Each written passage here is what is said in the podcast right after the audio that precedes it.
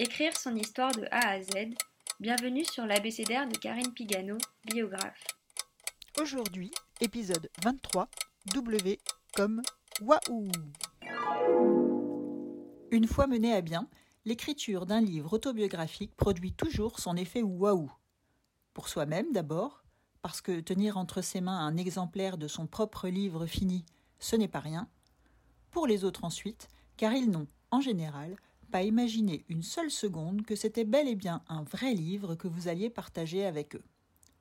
On peut être un grand lecteur ou pas, ça n'a aucune importance.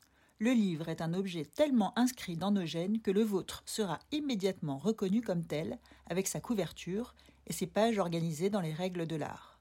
Et cela lui conférera immédiatement un poids de sérieux que vous ne pouvez pas mesurer a priori. D'où l'effet waouh, qui fait toujours plaisir. Prochain épisode, X comme X.